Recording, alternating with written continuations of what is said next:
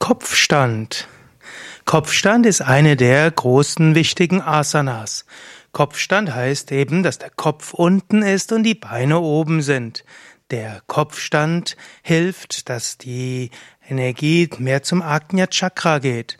Kopfstand ist aber nicht nur eine wichtige Asana, also eine wichtige Yoga-Stellung. Kopfstand heißt auch, es ist gut, manchmal die Blickwinkel zu wechseln.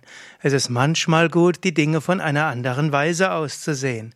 Es ist wichtig, nicht nur die Dinge so zu sehen, wie man sie normalerweise sieht, sondern es ist ganz wichtig, manchmal den Blickwinkel zu wechseln. Du kannst jetzt gerade mal überlegen, angenommen, du würdest das, was du gerade gerade tust, ganz anders machen. Wie wäre das? Angenommen, du würdest mal die gegenteilige Ansicht vertreten. Welchen Auswirkungen hätte das?